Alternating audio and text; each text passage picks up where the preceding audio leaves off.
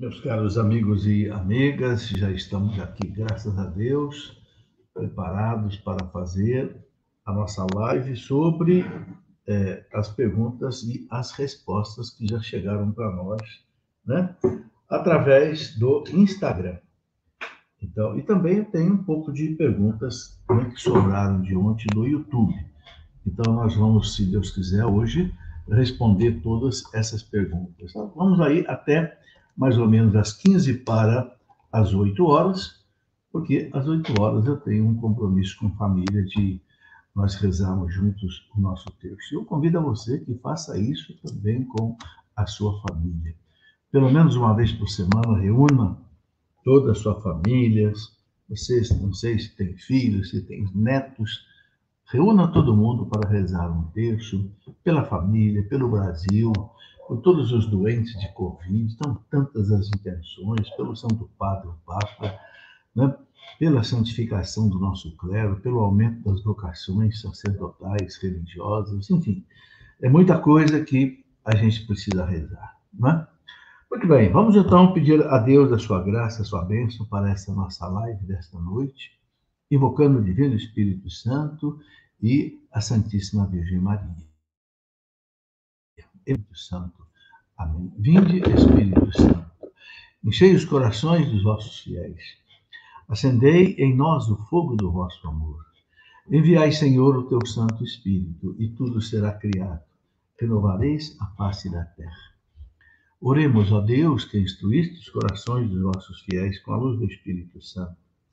Fazei que apreciemos retamente todas as coisas nesta noite, segundo o mesmo Espírito e gozamos sempre da sua consolação por Cristo nosso Senhor. Amém. Ave Maria, cheia de graça, o Senhor é convosco. Bendita sois vós entre as mulheres, bendito é o fruto do vosso ventre, Jesus. Santa Maria, Mãe de Deus, rogai por nós, pecadores, agora e na hora de nossa morte. Amém. Glória ao Pai, ao Filho e ao Espírito Santo, como era no princípio, agora e sempre. Amém. São José, rogai por nós. Santo anjo da nossa guarda, estai conosco nesta noite. Em nome do Pai, do Filho e do Espírito Santo. Amém.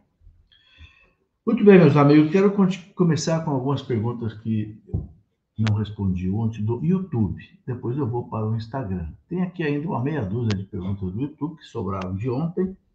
E a primeira delas é do Martins. Professor, Aborto na Argentina, país do Papa Francisco. Bênção homossexual na Alemanha, país de Bento XVI.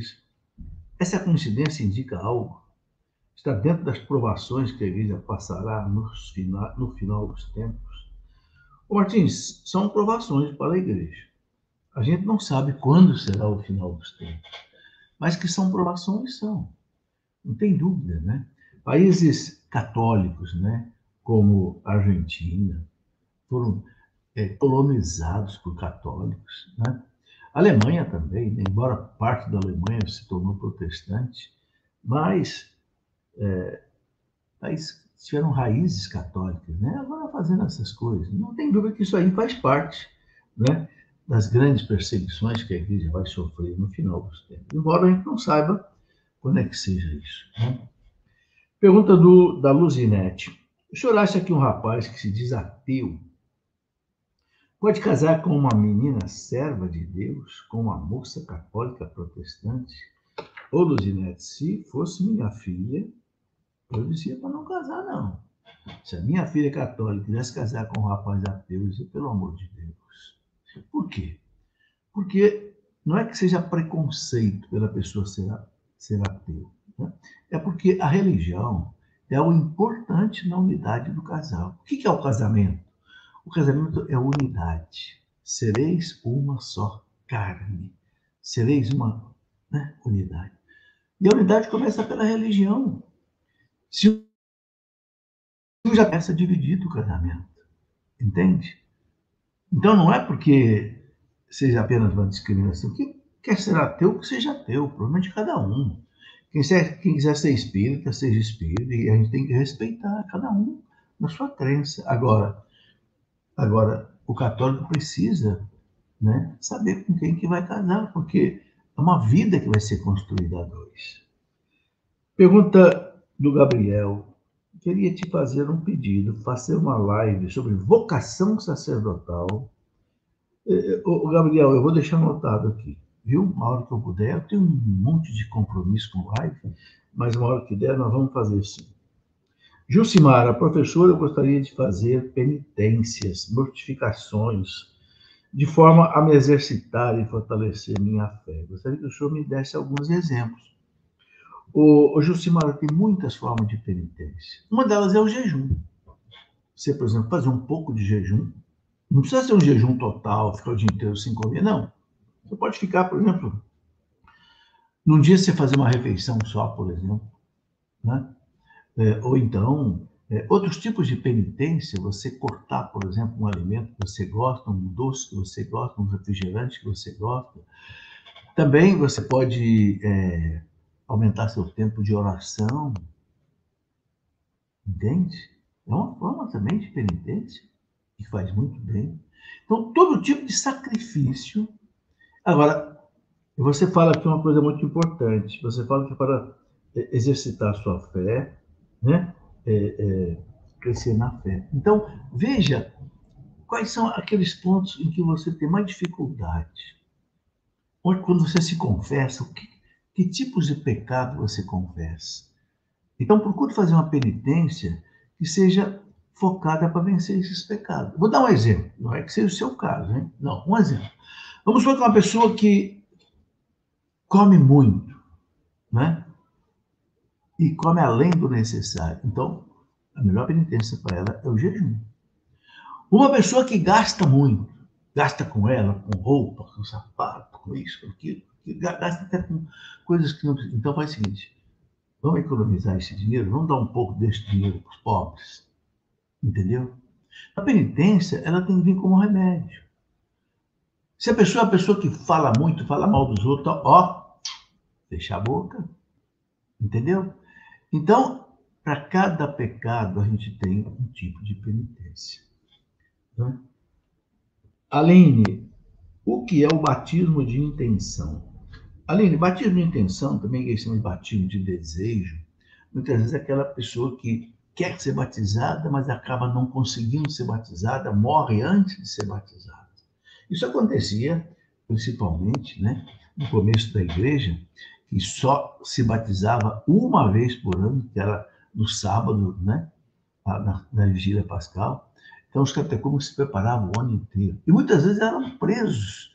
E alguns eram mortos antes de serem batizados. Então, ninguém chamava de batismo de sangue, batismo de desejo. Ok?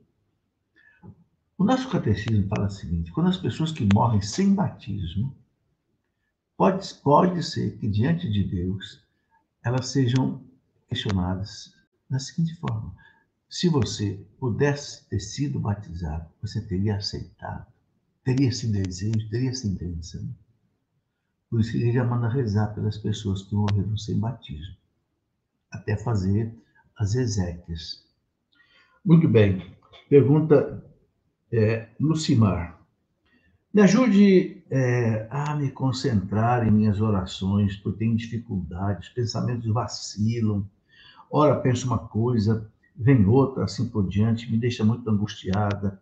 É, Lucimar, vou te dar dois conselhos para você se concentrar. Primeiro, reze diante de um oratório, ou seja, coloque, por exemplo, a imagem, para rezar o texto, coloque a imagem de Nossa Senhora, talvez o menino Jesus, um crucifixo e você reze é, diante de um, de um oratório. A igreja recomenda isso. Né? Uma das maneiras de conseguir urgência plenária é você rezar um texto diante do oratório, de um oratório, imagens. Ajuda a concentrar. Outra coisa, os pensamentos que vêm na sua cabeça, as preocupações, vai entregando para Deus. Entendeu? É, essa desconcentração que a gente tem durante a oração mostra uma coisa para nós importante. O que está sendo importante para mim neste momento? Essa preocupação. Então é o seguinte, eu vou tratar disso depois. Eu vou entregar para Deus aqui agora e depois eu vou tratar disso. E a gente vai descobrindo o que é importante para nós. Porque o que nos preocupa é aquilo que é importante para nós. Aquilo que fica passando na nossa cabeça é que é importante para nós. Então, vai tirando isso e vai colocando Deus nesse momento na sua cabeça. Agora, outra coisa, não desista de rezar. Distraiu? Volta. Distraiu? Volta. Distra... Não pare de rezar enquanto você não terminar a sua oração. Pode ter certeza que Deus vai aceitar essa sua. A igreja, o catecismo da igreja, quando fala da oração, usa uma palavra muito interessante. Fala do combate da oração. É um combate. O demônio fica tentando perturbar a gente para a gente não rezar. Entendeu? Então, é um combate. Persista, lute. Se for preciso, faça uma oração lendo um livro, lendo a Bíblia, lendo um bom livro, meditando, rezando, conversando com Deus. Não desista. Pergunta do Pedro: alguém me sabe dizer alguma coisa a respeito das supostas aparições a Maria de Bonilha, se são verdadeiras ou falsas? Né? É, estão falando aqui, inclusive, pois esperem para, para dia 15. Bom, dia 15 foi ontem, né? Rezarmos muito. É, em breve algo poderá acontecer para abençoar nossas casas. Bom, pelo que eu sei, Pedro, não aconteceu nada. Então, eu não sei também, eu não conheço essas aparições de, a Maria Bonilha, mas essas previsões, olha, dia tal vai acontecer tal coisa, é, é preciso saber se o bispo da diocese, ali da pessoa, aprova essas, essas aparições, essas mensagens, né? Para a gente não ficar aí também, né? É, sendo enganado. Vitor, padres que deixaram o sacerdócio sem ser demitidos ou expulsos, podem ser reintegrados? Se sim, como é processo? Vale de diocese para diocese ou a Santa Sé? Bom, Vitor, o processo tem que ser com o bispo, porque quem ordena um sacerdote é um bispo, entende? Então, quem pode reintegrar o sacerdote? O bispo. Se o bispo achar que não é da competência dele, ele vai mandar para o Vaticano. Mas a primeira pessoa que deve ser consultada é o bispo. Eu não sei se todos os casos o bispo mesmo pode reintegrar ou se tem alguma prerrogativa que tem aqui para o Vaticano. Mas o bispo vai saber resolver. Ailton, por que as imagens católicas são as mesmas do candomblé? Não, não são as mesmas. O candomblé, ele pegou algumas imagens católicas por causa do sincretismo religioso né, que houve com o culto afro e com a Igreja Católica, quando né, é, os, os, os, escravos vieram para o Brasil, mas não são todas as imagens. Né? É porque houve esse sincretismo aí. Né? Pergunta do Davi. Gostaria que você discorresse sobre a perseguição aos cristãos que sobrevirá. Devemos nos precaver mudando para o campo e as vacinas. É seguro nos submeter a elas? Gostaria muitíssimo de aliviar as ideias. Bom, Davi, primeiro, sobre a perseguição, o que o nosso catecismo diz no parágrafo 675 é que, é, é, na iminência da volta de Cristo, a igreja vai sofrer a pior perseguição. E a tentação será o qual? Apostasia. A grande tentação vai ser as pessoas vão querer abandonar a fé, negar a fé, trair a, a sua fé católica. Ok? Por causa da perseguição. Que perseguição é essa? Não sei. Aí, aí o catecismo não, não explica. Tem cheiro de esse plano de globalização, nova ordem mundial, nova era, tem aí. Um governo só mundial, uma religião só mundial, onde né, é, é, é, quem não aderir a essa religião vai ser excluído da sociedade. Então, a pessoa dizer, olha, então é, então vou deixar minha fé católica para não ficar fora disso. Isso é apostasia. A pessoa automaticamente ela é excomungada da igreja, se ela apostatar, ou seja, se ela negar a fé. Entendeu? Então, essa parece ser a última e terrível perseguição que a igreja vai passar. Agora, quando será, nós não sabemos. A gente percebe que já começou. O sentimento que eu tenho é que é um crescente, que vai de 0 a 100. Não sei que número nós estamos ainda mas eu penso que já começou. Não sei quando, pode demorar um ano, pode demorar 20 anos, pode demorar 50 anos, pode demorar um século, ninguém sabe quando. Só Deus sabe quando. Agora, Esse negócio de mudar para o campo, não concordo com isso. Ficar estocando alimento em casa, que vai ter três dias de treva. Quando é que vai ser esses três dias de treva? Quanto tempo se consegue guardar um alimento sem ele estragar? Aí você guarda alimento, aí o alimento começa a, a dar bicho no arroz, não sei o quê, no feijão, e daí? Não. Eu acho. Vacina, eu acho que tem que tomar. A igreja está mandando tomar, o Papa tomou. Né? O, o, Israel, por exemplo, eu vi hoje uma cena muito interessante: as crianças na, em Israel não são mais obrigadas a usar máscara na, na escola. Por quê? Por causa das vacinas. Papa Bento tomou, Papa Francisco tomou, nossos bispos tomaram, então eu também já tomei. Né? Maria, Adão e Eva são considerados mitos? Não, Adão e Eva existiram. Não se pode negar a existência de Adão e Eva. Quem foi Adão? O primeiro homem. Não houve um primeiro homem na história da humanidade? Não houve. Se não, se não houve um primeiro homem, então também não existe. Porque eu descendo dele. Houve um primeiro homem, houve uma primeira mulher. O primeiro homem chamou-se Adão. Adão, do hebraico, que quer dizer homem. E Eva, mãe dos viventes. O que nós não sabemos é quando que eles surgiram, né? Isso a ciência vai dizer, ah, foram há 300 mil anos atrás, há 2 milhões de anos. Isso nós não sabemos quando, nem onde, nem como. Aí é a ciência que vai dizer, não é a igreja. O que a igreja diz é o seguinte: Deus criou o primeiro homem, a sua imagem e semelhança. Esse primeiro homem e essa primeira mulher pecaram, perderam a humanidade, se separou de Deus. Deus prometeu a salvação através de uma mulher, ela vai esmagar a cabeça da serpente. E aí vai. O que a igreja revela agora? Os como, quando e onde é a ciência que um dia poderá chegar nela. É isso aí. Agora vamos para as perguntas do Instagram. A primeira é da Maristela. É, padre, o senhor tem algum livro que conte a história dos santos e onde comprar? Mas eu não sou padre. Um padre com cinco filhos, doze netos. Não sou padre, eu sou leigo. Sou fui professor universitário a vida inteira. Maristela, livro sobre os santos. Vou te mostrar alguns aqui que eu tenho. Olha, é, Santo Antônio, livros que eu escrevi. Santo Antônio, chamada Arca do Evangelho. Né? Tem aqui o livro de São João Paulo II, maravilhoso. Né? Eu coloquei como subtítulo O Homem que Mudou o Mundo. Não tem dúvida, já mudou o mundo. São José de Anchieta, o patrono do Brasil, apóstolo do Brasil, patrono do Brasil. Né? Tenho aqui também São, São Bento, o pai da Europa. Né? São Bento, o pai da Europa.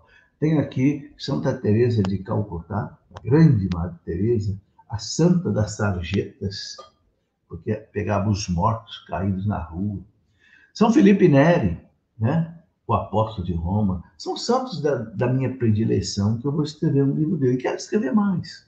Eu escrevi um livro também sobre os doze apóstolos, os doze santos. Né? Os doze apóstolos, também tem aqui. Né?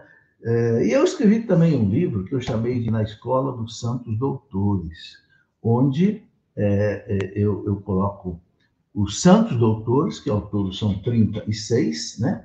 É esse livro aqui, Na Escola dos Santos Doutores. São 36 Santos Doutores que eu coloco o quê? Um resumo da vida deles e depois eu coloco uma coletânea de frases deles. São duas mil frases desses 36 Santos Doutores. É, um, é uma verdadeira riqueza. Isso. É uma escola. Por isso eu coloquei o nome de escola. Escola dos Santos Doutores.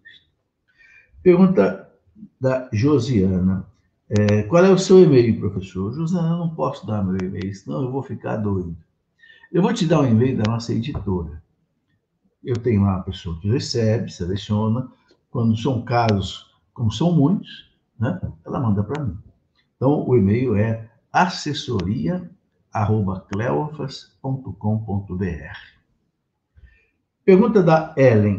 Professor, explique sobre as crônicas 1 e 2. Oh, mas, Ellen, não dá para explicar tudo. Crônicas 1 é um livro inteiro, Crônicas 2 é um livro inteiro. Eles contam a história do povo judeu, né? do tempo dos reis, né? É, do tempo ali dos, dos alguns juízes, né? Então não dá para a gente é, É, né, eu posso colocar, talvez, um, um rápido resumo para você. Deixa eu pegar aqui um resumo sobre as crônicas 1 e 2. E eu vou apenas colocar para você um resumo, tá? Para a gente não ficar, pelo menos, sem, sem colocar alguma coisa, tá? É, então, a gente tem um livro dos reis, do juiz, depois tem um livro de Samuel, de Ruth, o livro dos reis, né? Tem os livros das crônicas. Eu vou ler para você um resumo. Esses dois livros são chamados também de paralipômenos, que quer dizer as coisas omitidas, tá? Formam com os livros de Esdras e Neemias um bloco homogêneo chamado de obra do cronista. Percebe-se isso na coincidência do final das crônicas com o começo de Esdras.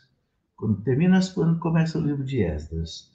Um cronista escreveu essa obra por volta do século III a.C., utilizando um grande número de fontes que ele mesmo cita com exatidão. Ele fala os livros de, do vidente Samuel, do profeta Natan, os oráculos de Aías de Siló, as memórias de Jeú, os anais dos reis de Israel e de Judá, e certos trechos do livro de Samuel e dos reis, que são repetidos, exatamente. Bom, narra o quê? As crônicas 1 e 2 narram as histórias de Israel, repetindo ou completando o que já foi narrado nos livros de Samuel 1 e 2 e nos livros de Reis 1 e 2. Na verdade, reapresenta a história já narrada mas com uma perspectiva ainda mais religiosa, entendeu? Trazem uma tabela genealógica desde Adão até Davi, né? Porque o judeu era muito importante, a genealogia é, caracterizava a história deles, né? E dos reis de Judá. O autor era membro de uma família de sacerdotes, ele dá à narração um enfoque sempre religioso e quer mostrar que Deus usa os fiéis, os governantes, para realizar os seus planos e manter a aliança de Deus com o seu povo. Tá aí um pequeno resumo. É, esse livro aqui, a, Escola, a Sagrada Escritura, volume 2, é um resumo da Bíblia, entende? Então, eu estou fazendo agora um curso bíblico mais detalhado. Esse daqui é um resumo de toda a Bíblia. Né? Claro, você está vendo que não é muita coisa, mas dá essas informações básicas sobre cada um dos 72 livros da Bíblia. É uma coleção de três livros eu escrevi Sagrada Tradição, Sagrada Escritura e Sagrado Magistério da Igreja. Era da nossa escola da fé da, da Canção Nova, né? que eu escrevi quando eu comecei a escola da fé há mais de 25 anos. Pergunta do Fábio, professor, qual o significado da cruz que existe no início do parágrafo de alguns livros? Estou lendo é, o Diário de Santa Faustina e tem muito. Ô, ô, ô, ô, Fábio, esse, esse maisinho que aparece aí é uma pessoa consagrada. O bispo coloca isso, muitas vezes o padre coloca, uma consagrada coloca. O sinalzinho da cruz é alguém que se consagrou a Deus. Renata, Renata coloca o seguinte: desde criança, adolescência, desde sempre, Jesus sabia e tinha consciência de que ele era Deus e seus pais adotivos também. Bom, Nossa Senhora e São José não tinham dúvida que ele era Deus, porque o anjo falou para os dois tanto na Anunciação falou para Nossa Senhora, como no sonho falou para José. Então não tem dúvida. Agora, Jesus, a gente não sabe em que idade ele tomou consciência de que ele era Deus. Veja, com 12 aninhos de idade, no templo, ele já chama Deus de meu pai. Vocês não sabem que eu devo estar na casa do meu pai? O judeu não, não falava isso. É. Então, ele já tinha esse sentimento de ser filho único de Deus o meu Pai. Então, parece que muito cedo ele tomou consciência disso. Mas não é muito fácil a gente. A igreja não tem uma explicação clara sobre isso. Né?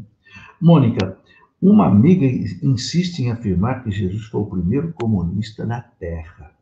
Fico muito triste com essa afirmação.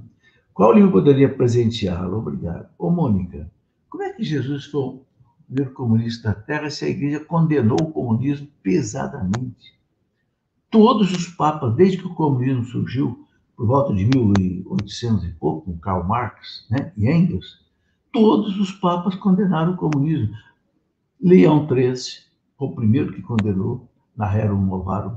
Depois, né, Pio XI condenou, escreveu uma encíclica inteira para condenar o comunismo, né? Divinis Redemptoris.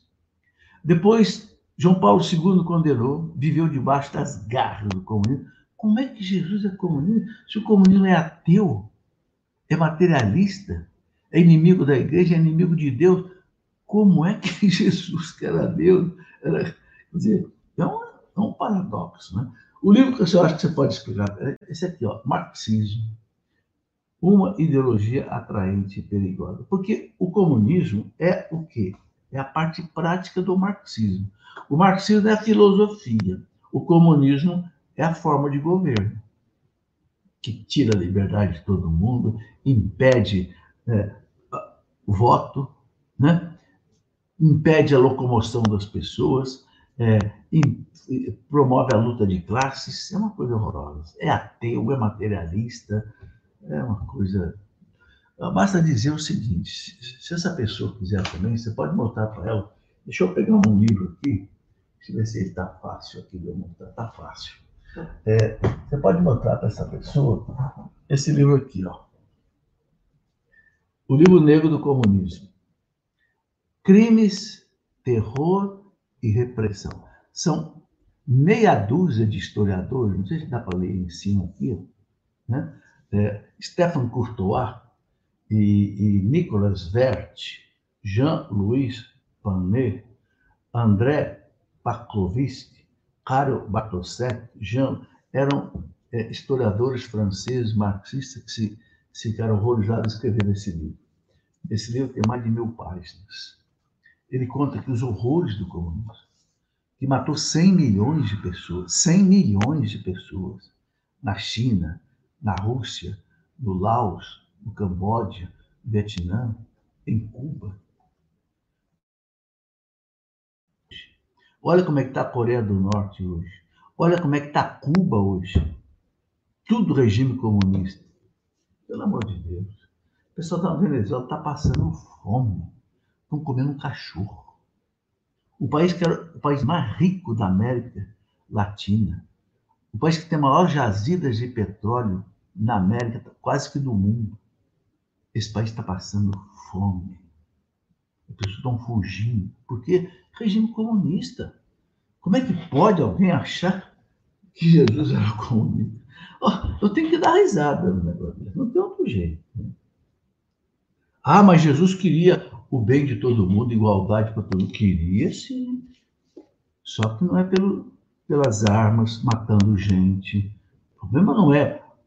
Jesus quer o bem de todos, quer que tenha, né, é, é, assim, oportunidade para todos terem tudo que precisa para viver dignamente. Ele já quer, mas não do jeito que o comunismo quis fazer. O problema não é a meta, o problema é o modus faciente, o como chegar lá, jogando irmão contra irmão, matando gente. Né? A gente vê aí as pessoas, os jovens usando aí a figura do Che Guevara. Ninguém sabe quem foi esse, esse Che Guevara. Um assassino frio. Che Guevara pessoalmente matou mais de 50 pessoas. Ele, com a sua pistola. Aí, o grande Che Guevara, um assassino cruel, comunista.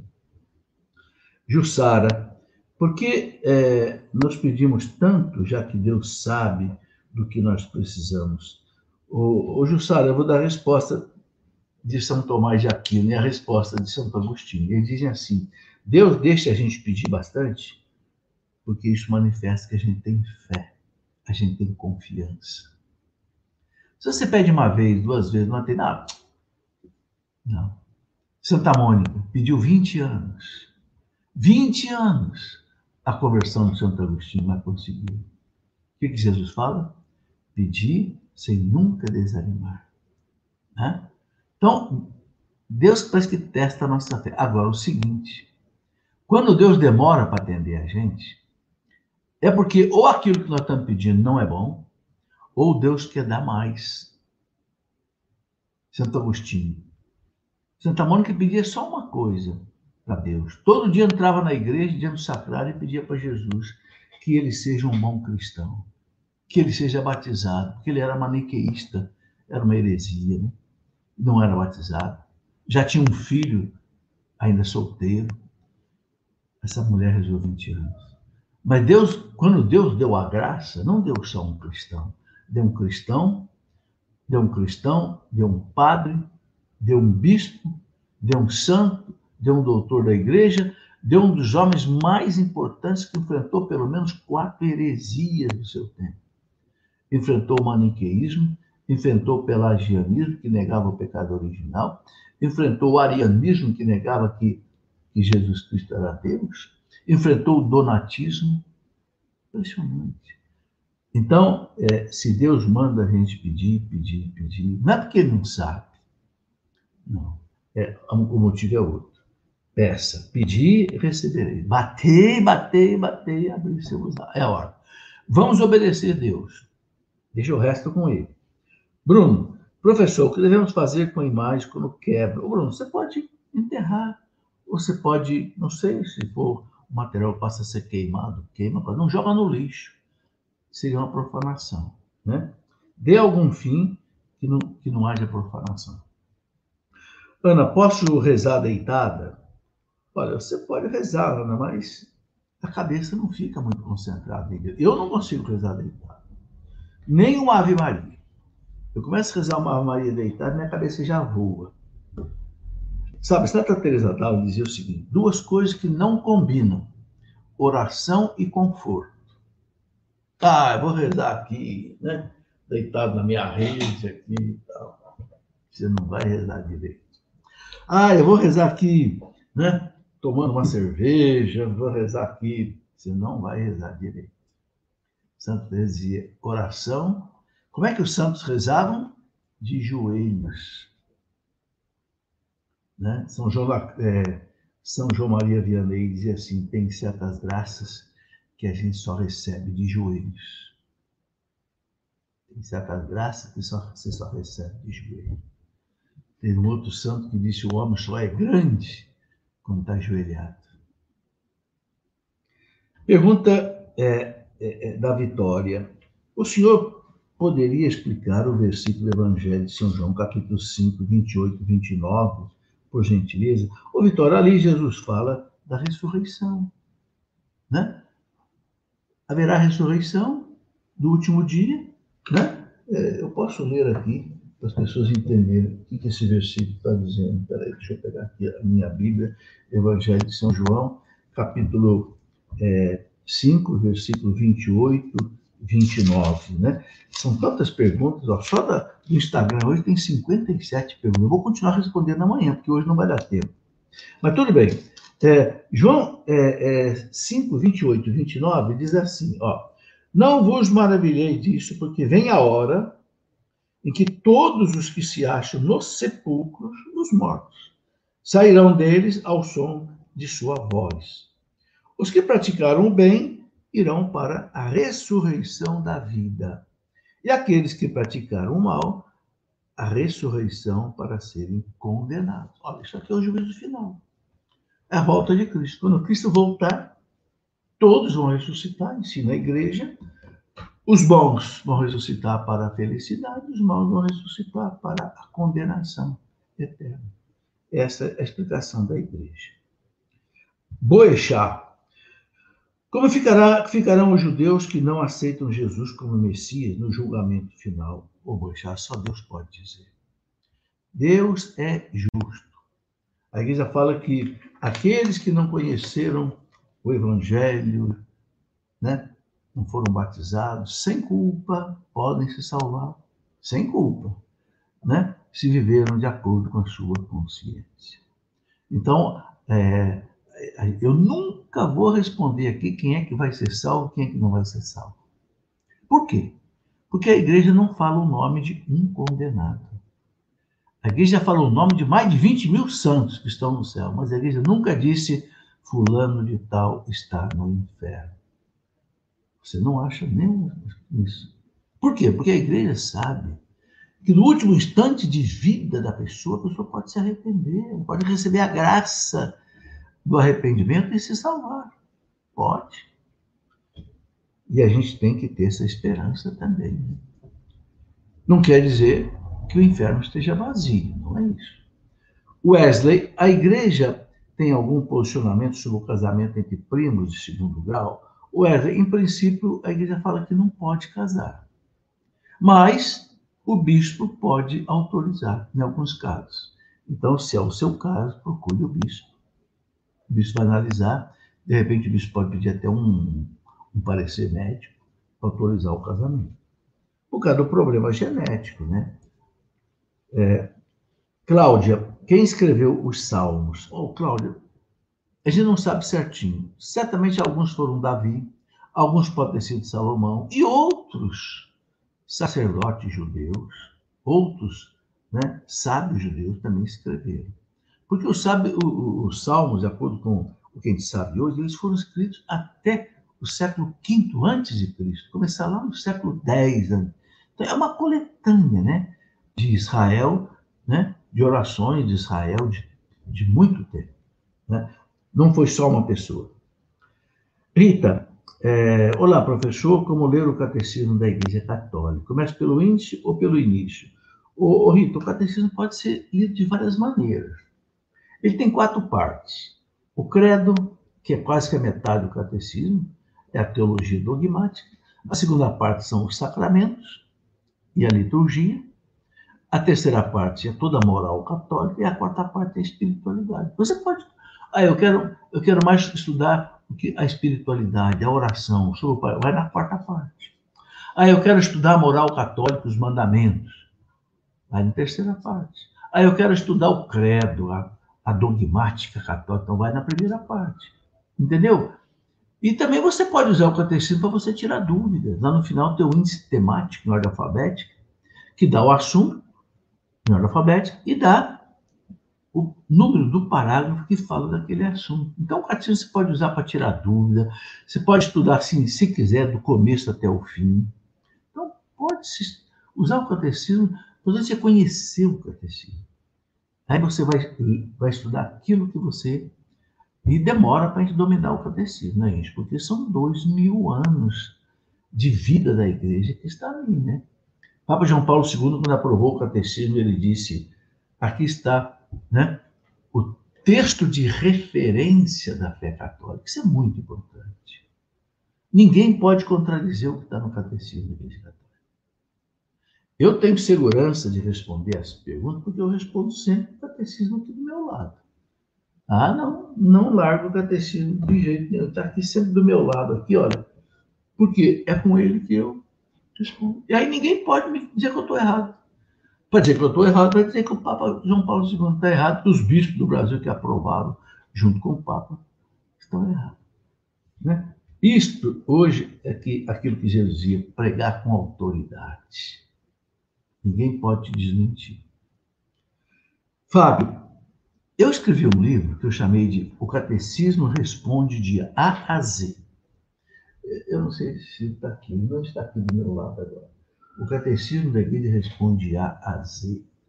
É, eu fiz um dicionário baseado no Catecismo, de umas 200 palavras, e o que, que o Catecismo fala sobre aquilo? É como se um dicionário de português. Né? É um livro que eu chamei de O Catecismo da Igreja Responde A a Z, para facilitar as pessoas que querem, né? assim, estudar alguma coisa que está no catecismo. Rodrigo, professor, me indique um bom livro para ajudar a equipe de liturgia na preparação da missa, por favor. Ô, ô, ô Rodrigo, tem livros sobre liturgia. Eu escrevi um para entender e celebrar a liturgia. Aqui é basicamente centrado na missa. Inclusive, aqui tem um documento muitíssimo importante, que chama-se Redemptionis Sacramento. Ou seja, é o documento em que o Papa João Paulo II aprovou a Sagrada Congregação dos ritos e dos sacramentos, como que a missa deve ser celebrada. Chama-se Redemptionis Sacramento. Né? E tem um outro documento também, vários outros documentos, né, que eu coloco aqui, né, chama-se né, Para Entender e Celebrar a Liturgia. Muito bem. Shirlene pergunta o seguinte: Eu gostaria de saber se o senhor tem algum livro que fala sobre a vida matrimonial. Pois é difícil, né? Essa vida de mãe, de esposa, né? etc, etc. Ô, ô eu tenho vários livros para casais e serve também para mães, né? Por exemplo, Família Santuário da Vida. É um dos livros né, que é, eu falo da vida conjugal, falo da educação dos filhos, da luta do casal. Né? Sereis uma só carne. É a vida do casal, a vida conjugal. Sereis uma só carne. É um outro livro. Vida sexual no casamento. Como é que deve ser a vida sexual de um casal? Esse livro eu pedi ao nosso bispo, Dom Benedito Beni, que desse o imprimato, né, que é um assunto muito sério, né? E Dom Benedito Beni deu aqui o seu imprimato. O imprimato é autorização para que o livro possa ser publicado, tá certo? Vida sexual no casamento. É, eu escrevi um livro também, é, enfocando assim os problemas das mulheres. Eu chamei de como é que é o nome do livro? É tanto livro que eu já escrevi que eu até, eu até misturo um pouco os livros. É, Mulheres Sofridas. Mulheres Sofridas. Por quê? Porque eu, esse livro não está aqui na minha mão agora. É um livro que tem uma, uma mulher com uma lágrima no olho, na capa. São mães que perderam seus filhos, mães que têm seus filhos aí, muitas vezes desencaminhados, mães abandonadas, mulheres abandonadas pelos seus maridos. Né? Mulheres também, jovens, novas, às vezes traídas num namoro, traído eu chamei de Mulheres Sofridas. Entende? É um livro também que está dentro aí desse, desse conjunto né, de dificuldades na vida conjugal, etc. Bom, é, professor, pergunta da Pri, deve ser Priscila, né? Professor, quero tirar uma dúvida sobre o dia 15 de junho, que tem falado tanto. Bom, já passou o 15 de junho, né? É, então, o, sobre a, a, a mística é, Luz de Maria de Bonilha, não sei, já passou o dia 15, não, não vi falar nada, né? É, Juliane, eu amo ler e estava interessado em comprar o livro O Conde de Monte Cristo. Mas vi um post na internet dizendo que a igreja proibiu a leitura do mesmo. O que acontece é o seguinte: desde a Idade Média, a igreja tinha o chamado Index dos Livros Proibidos. Por quê? Porque quando começou o protestantismo, em 1517, começou também a imprensa de Gutenberg, foi um pouco antes. E começou a sair muito livro né, com heresias. Então, o que a igreja fez? Começou a dizer, olha, esse livro aqui é proibido para os católicos. Mas isso lá em 1500 e pouco, o, o, o a igreja suspendeu, né, o, o Papa, é, acho que Paulo VI, não sei se foi Paulo VI, se foi Pio XII, que suspenderam, eliminaram o, o, o índex de livros proibidos. Então, hoje nós podemos ler com devido cuidado. Então, você pode ler aí o livro, né? É, o Conde de Monte Cristo, mas com devido discernimento. Né? Se você conhece bem a doutrina católica, você pode ler com devido cuidado. Tá certo? É, Olives, é permitido fazer uso de óleos essenciais da terra Olívio, eu não sei que óleos são esses essenciais da terra. Eu acho bom você consultar aí com um médico. Né? A igreja não fala disso, né? Ou então, é, verificar se não é coisa aí de esoteria, ocultismo, aí você não deve usar. Mas se é um óleo comum, aí eu acho que é um problema de medicina, não é um problema de, de igreja, de fé, né? Macedo, o inimigo não tem poder sobre os nossos pensamentos só quando falamos. Veja, o inimigo, ele tem poder sim sobre o nosso pensamento. Ele influencia a nossa imaginação. Isso é verdade. Ele é o tentador. Ele tenta, né? Com imagens, com pensamentos, entende? Então a gente tem que, a gente precisa sim se consagrar a Deus, a Nossa Senhora. É que Jesus manda rezar no Pai Nosso? Não nos deixeis cair em tentação. Tentação, o desejo de fazer coisa errada. Quem que põe isso na nossa cabeça? É ele. Ah, vou roubar, vou prostituir, vou adulterar, olha que mulher bonita, vou. Entendeu? dele, põe na cabeça da gente. Não nos deixeis cair. Livrai-nos do mal. Jesus termina o Pai Nosso com dois pedidos sérios. Não deixar de cair em tentação. Uma coisa é ser tentado, outra coisa é cair em tentação, ser vencido pela tentação. Entende? Tentado todo mundo é, agora cair nem todo mundo cai. Quem tem a graça de Deus não cai. Quem reza não cai. Né? E, e, e livrar-nos do mal. Pergunta é, da Núbia. A Núbia pergunta o seguinte: explica para mim o significado da frase na oração do Santo Anjo: Se a ti me confiaste a piedade divina. Isso quer dizer o seguinte: o catecismo diz que quando a gente nasce, Deus dá um anjo para cuidar da gente a vida inteira. É o anjo da guarda. Né? Nós somos confiados pela né, piedade divina, pela, pela bondade de Deus, que coloca um anjo exatamente para isso, para nos livrar do anjo mau. O anjo mau quer levar a gente a tentar, o anjo bom leva a gente a não pecar. Por isso que deve ter uma amizade com o anjo da guarda, entendeu? Conversar, pedir sua ajuda, santo anjo do Senhor, meu zeloso guardador. Olha a palavra, guardador. Né? Meu zeloso guardador. Porque eu fui confiado por celestial piedade, iluminar-me, guardar-me, regei-me, governar-me. Reze isso pelo menos duas vezes por dia. Né? Vanessa, as famílias que vivem numa comunidade, elo de vida, têm as vidas de consagrado com os religiosos ou são missionários? Vanessa, hoje existem as comunidades que têm casais. Então, tem casal que é chamado do segundo elo. O que, que é isso? Eles vivem a vida normal, têm sua casa, seu trabalho, sua profissão e ajudam a comunidade em todo o tempo vago que tem. Tem um compromisso com a comunidade. Nacional tem isso, é o segundo elo, ou chamado de comunidade de aliança. E tem a comunidade de vida. São casais que vivem na comunidade, são missionários. Canção Nova tem mais de 100 casais que vivem na comunidade, são mantidos pela comunidade, trabalham para, para a comunidade. Então, lógico, tem direito de serem mantidos pela comunidade, né? com o mínimo necessário que eles precisam. É isso, né? Diferente de quem é um padre religioso de uma, comunidade, de uma congregação religiosa. Aí é uma outra realidade.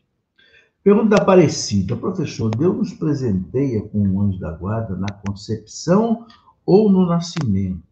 Veja, o catecismo diz que desde que a pessoa nasce, ela já recebe um anjo da guarda. Outros perguntam, será que é só depois do batismo? O catecismo fala, desde o nascimento. É o que está no catecismo da igreja. Sérgio, qual seria a situação de um jovem que compulsoriamente serve as forças armadas de determinado país e vai à guerra? Estaria cometendo um pecado mortal ao matar seus semelhantes opositores? Sérgio, é legítima defesa. Se um país é atacado injustamente, né, as forças armadas do país são obrigadas a defender o país, mesmo tendo que matar os inimigos. Aí não se mata porque se quer matar. -se. mata. É como a legítima defesa pessoal. O catecismo também fala: se um agressor quer te matar, você não tem outra saída, o catecismo fala: você deve matá-lo. Por quê? Porque você tem que defender a sua vida. Defender a vida é um, é um direito e, uma, e um dever. Porque você tem família, você tem filho, você tem esposa, você não pode, entendeu? Claro que podendo, você não mata o agressor. Mas se não tem outro jeito, não tem outra saída, é matar ou morrer, então o catecismo diz, o catecismo fala, mate. Não é pecado e não é crime. Agora, claro, né? A gente tem que evitar isso ao máximo, é lógico. Né? Ninguém vai matar né? Assim, por qualquer motivo. Ô, gente, eu vou responder mais uma pergunta só, porque, como eu expliquei para vocês, eu preciso né, é, ir rezar o texto. Eu vou na casa de um filho ainda, vamos rezar na casa dele. Ainda vou lá para a casa do Lucas, então é, vou responder a última pergunta. Mas amanhã, olha, eu vou continuar. Tem muita pergunta aqui ainda para responder amanhã. Viu? Pessoal do Instagram, desculpa não conseguir responder tudo hoje, mas amanhã, no mesmo horário, né? 19 horas. Vou pegar até um pouco mais cedo de novo, a gente vai continuar. Pergunta do Marcelo: gostaria de saber a hora que é obrigado a ajoelhar no santo texto mariano. Ô, ô, Marcelo, eu não conheço nenhum documento da igreja que regule isso. O texto não é regulado pela igreja. A única coisa que a igreja regula no texto é o seguinte: os mistérios que vão ser contemplados. Entende? De cada um dos quatro textos do Rosário. Agora, como é que a pessoa vai rezar? Se vai rezar de joelhos, se vai rezar de pé? A igreja não regula isso. Deixa por conta de cada um. Cada um faça aí o que achar melhor. Tá bem? Meus amigos, olha, muito obrigado por você estar comigo até agora. Amanhã, se Deus quiser, nesse mesmo horário, 19 horas, tem um tanto de pergunta aqui ainda, mas a gente vai voltar amanhã, se Deus quiser. Tá bem? grande abraço, durma com Deus, que o Senhor os abençoe. Vou colocá-los no nosso texto de hoje. Todos vocês que têm me acompanhado, ouvintes, leitores, telespectadores, internautas, é, gente que me escreve, que pede conselho, manda ver, eu vou colocar todos vocês na intenção agora do nosso texto. Em nome do Pai, do Filho e do Espírito Santo. Amém.